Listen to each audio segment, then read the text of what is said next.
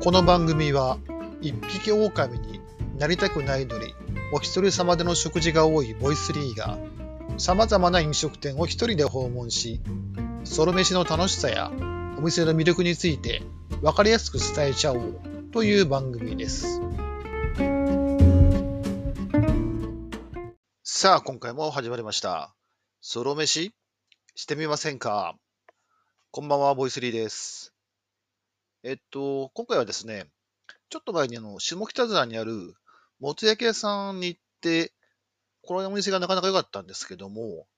えー、今回はそのお店じゃなくて、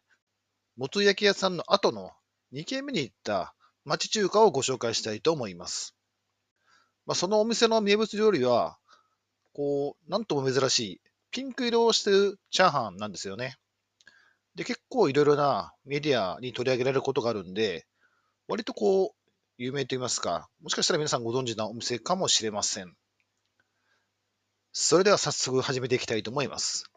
今回ご紹介するのは、こちらのお店です。世田谷区北沢の民邸。お店の場所なんですけど、え、下北沢の駅から歩いて3、4分ぐらいですかね。あのメイン通りに面してるんで、まあ、結構わかりやすい場所だと思います。で下北沢では貴重な、まあ、昔ながらの町中華という雰囲気で、真っ赤な看板に白文字で「民邸」って書かれている大きな看板が目印になります。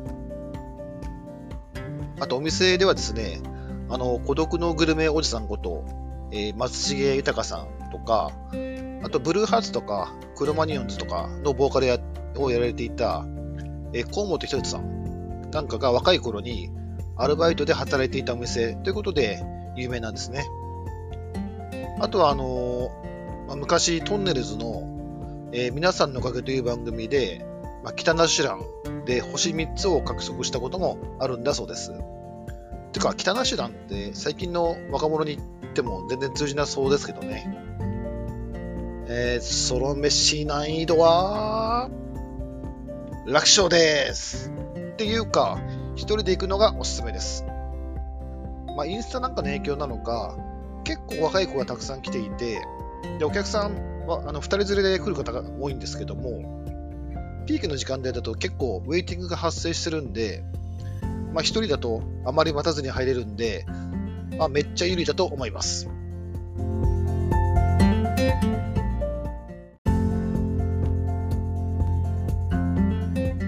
お店の名物なんですけども、最初に話したピンク色のチャーハンになります。まあ、これはあの正直単品で頼んでもいいんですけど、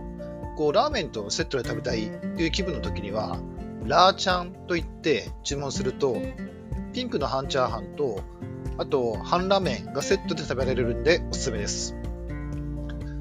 あと、ちなみに金額は上がっちゃうんですけども、ピンクの半チャーハンと普通サイズのラーメンを食べたいときは、ラーちゃんの麺大、それから普通サイズのピンクのチャーハンと半ラーメンを食べたいときには、ラーちゃんのチャンダイっていう風に頼みましょう。で僕はあのラーちゃんのチャンダイでお願いしました。で、到着したチャーハンなんですけど、確かにめっちゃピンクなんですよね。なんでもチャーシューを食紅で赤く染めているんで、その色が映ってピンク色になってるんだそうです。で、そのチャーハンなんですけども、まあ、食べてみるとあの、とても強い火力で手早く調理されたっていう感じで、パラパラの食感なんです。で、なんとなくその見た目のピンク色からですね、酸っぱいような味を想像してたんですけど、まあ食べてみるとこう、塩コショウを使ったようなオーソドックスな味でした。で、ピンクだからって、まあ、すげえ期待とかすると、まあ、正直肩透かしな部分もあるかもしれないんですけども、お米も固めに炊かれているから、粒がブヨッと膨らまないでいい感じですし、あと酔った時に締めに食べるととても美味しいです。それから課長、化学調味料はそこまで入ってないような感じがしました。あとラーメンの方ですね。えーと、ラーメンは薄口醤油のラーメンだったんですけれども、鶏ガラや豚ガラといった動物系の素材がベースになってます。澄んだスープは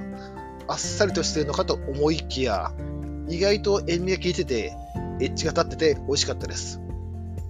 麺は柔らかめのストレート麺で優しい味でした。あと、さらにですね、こう一見こわもてなんだけど、実は話してみると、意外と親切だった男性の店員さんのおすすめで、途中からこうチャーハンについてくるなんか小鉢があって、なんかこう、キムチみたいな、キムチみたいな感じのおしんこがあるんですけど、そのおしんこをですね、キムチ風おしんこをこうラーメンに投入したんですよね。でそうするとこれで辛さとコクが増してですね、めっちゃうまさ爆上がりで、個人的にはこれが、この食べ方がものすごくおすすめでした。そんなわけで今回もごちそうさまでした。は